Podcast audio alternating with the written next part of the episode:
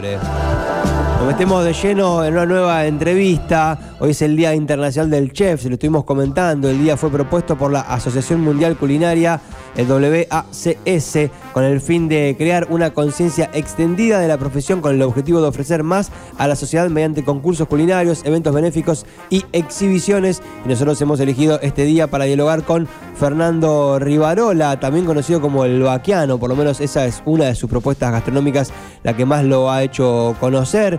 Eh, ha venido en varias oportunidades a Neco, es de San Cayetano, criado acá en Necochea. Recuerdo haberlo visto en algún Destapando la Olla o en algún otro evento de esas características. El vaquiano hace nueve años es distinguido, o sea, de, nueve años consecutivamente fue distinguido en el ranking Latin America Fifth eh, Best eh, Restaurant y el último año ocupó el puesto número 21, entre muchas otras cosas que podemos decir en esta presentación de Fernando, pero mejor lo presentamos y que él nos cuente todos los detalles. Fernando, bienvenido al aire de Remedio Chino en K2 Radio. Pacho te saluda, ¿cómo estás? ¿Todo bien?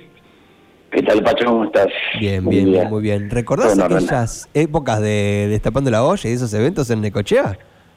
Lógico, sí, sí, sí, sí, Aparte, eh, recuerdo que cerramos el restaurante, éramos muy poquitos en ese momento, año 2000, si mal no recuerdo, 2012 o 2013, por ahí cerramos el restaurante y nos fuimos con todo el equipo para allá, fue una, una, linda locura. Hermoso. Bueno, ¿y en qué anda ahora Fernando Rivarola? ¿Cuál es su actualidad más actual?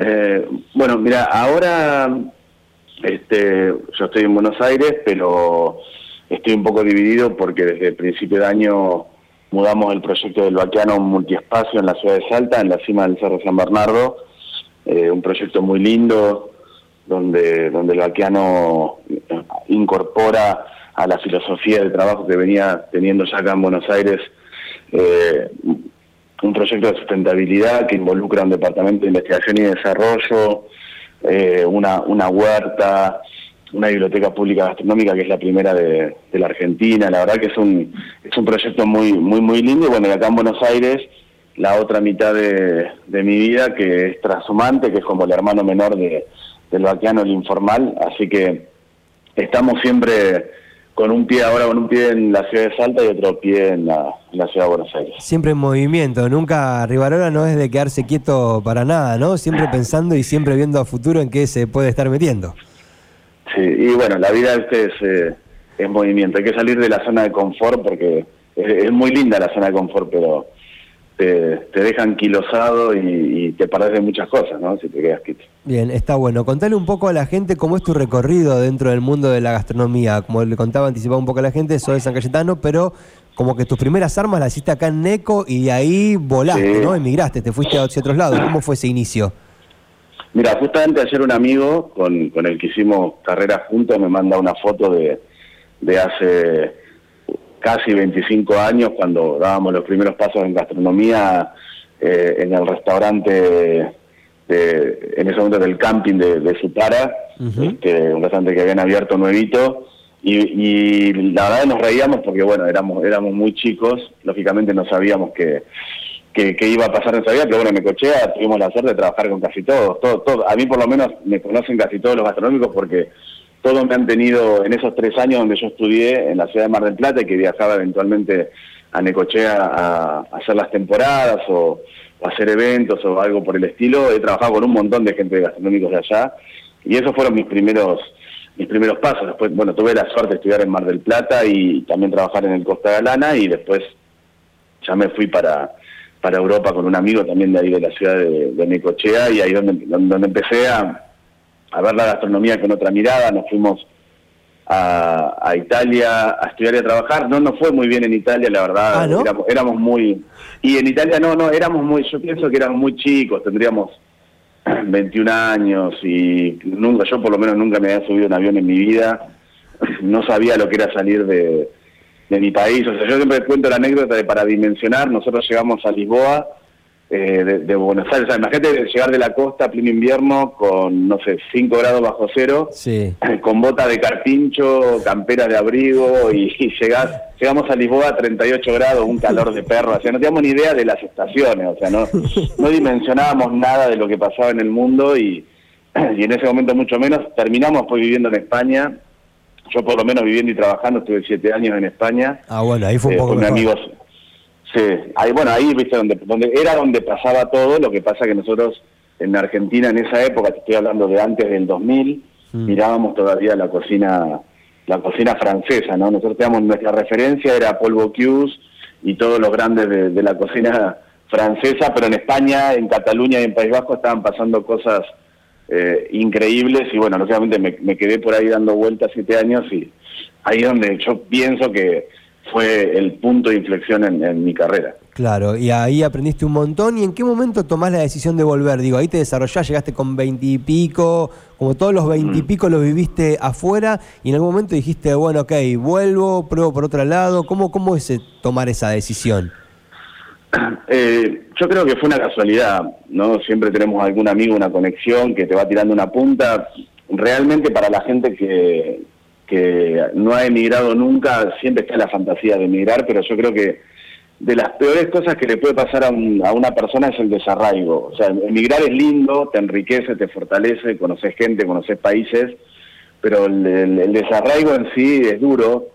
Este, siempre está fantaseando con volver, así que a la primera de cambio que uno tiene una, una soga, una liana para, para volver, la va a agarrar. O sea, eso yo creo que es una condición que nos sucede a casi la mayoría y bueno, a mí me pasó eso, yo me ofrecieron una oportunidad de hacer un proyecto que parecía interesante en ese momento en la ciudad de Mar del Plata, decido, decido volver, ese proyecto no funciona como, como esperábamos, intenté abrir un restaurante en, en Necochea, recuerdo que, que mira, me acuerdo muy clarito que se estaba jugando la Copa América.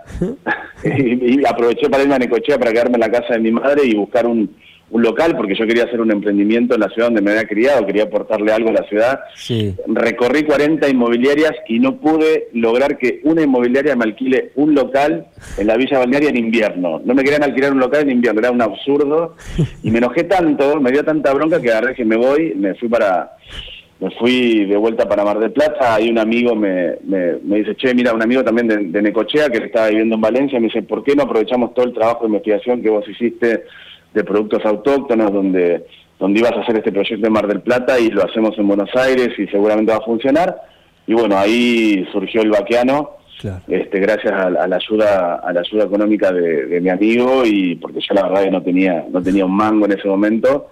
Y bueno, nace el vaqueano y bueno, nada, empezamos, nos aferramos a la idea del vaqueano y al concepto del vaqueano como si fuera un clavo ardiendo y dijimos, esto lo tenemos que hacer funcionar como de lugar porque no hay, no hay más. Bueno, y bueno, ahí está Ahí mencionaste la palabra que te caracteriza, ¿no? Lo autóctono, la cocina autóctona. A mí me sorprendió cuando te conocí acá en NECO, ahí por 2012, 2013, en esos eventos gastronómicos, ¿Qué te caracterizabas por cocinar carne de las más variadas y de las más exóticas, si se quiere, o por lo menos de las que uno no está acostumbrado? ¿De dónde te viene ese concepto? ¿De dónde viene lo de la cocina autóctona? ¿De dónde te viene esta relación con cocinar carnes u otras cuestiones que tienen que ver con distintos territorios? ¿Cómo, ¿De dónde te viene toda esa experimentación?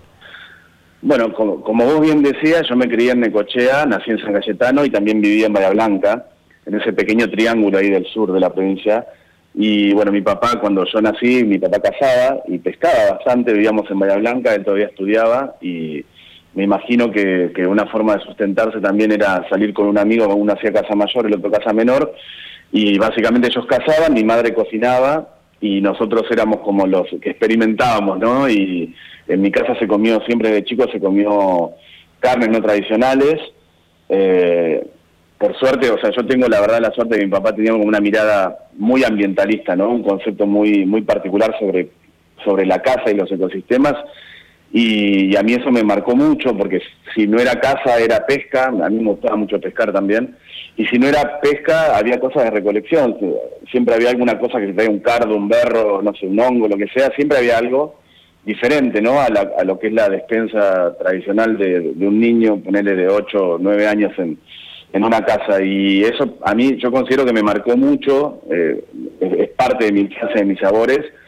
Eh, inconscientemente yo lo, lo busqué toda la vida hasta que termino trabajando muchos años después en España en un pequeño restaurante en, en una ciudad, en un pueblo en realidad vitivinícola, la zona vitivinícola se llama Toro, Eh, conozco a un, en ese momento, un, chico, porque tenía mi edad, que fue mi jefe, es mi amigo hoy, que me enseñó todo lo que sé de la cocina cinegética, que es la cocina de la casa, de la casa con Z, ¿no? Este, y la verdad que ahí aprendí a aplicar técnicas contemporáneas a, carnes no tradicionales. Y bueno, lógicamente cuando arrancamos con el vaquiano, el vaquiano era el vaquiano eran carnes autóctonas para nosotros y para la gente eran los de los bichos raros. Entonces, eso fue como que pegó, pegó mucho, la verdad que lo hacíamos con mucha seriedad nosotros, pero siempre fuimos los de los bichos raros.